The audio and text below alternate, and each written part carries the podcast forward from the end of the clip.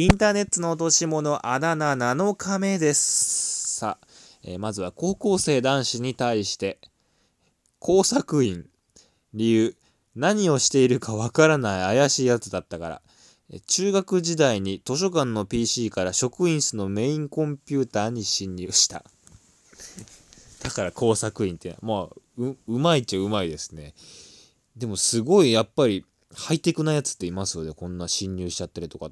たまにニュースでもなんか中学生がウイルス作っちゃったりとか、どっかのサイトハッキングして書類送検とかたまに見ますけどね。すごいですよね。僕なんか全然、エクセルとかワードとかももう本当に初歩中の初歩ぐらいしかできないですけどね。えー続いて、小学生男子に対して、偽〇〇。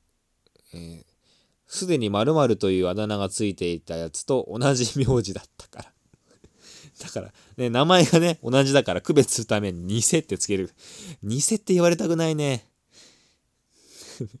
別にその、第一人者が別に本物っていうのもなんかおかしいけど、偽なんとかって嫌だね。呼ばれたくないね。えー続いて、えー中学男子に対して、まあこれちょっと似てますけど、〇〇 A、〇〇 B、同じ名字が複数人いて区別するため。だったらこれ名、名字とか同じなんだだったらさ、下の名前で呼べばいいんじゃないのかね、これ。A、B つける人あんのかね、これ。だったら、新しくあだ名作ればいいのにね。まあ、なんとか A、なんとか B って、A と B を最後まで聞き取んないと、どっちのことを言ってるか分かんなくなりますけどね。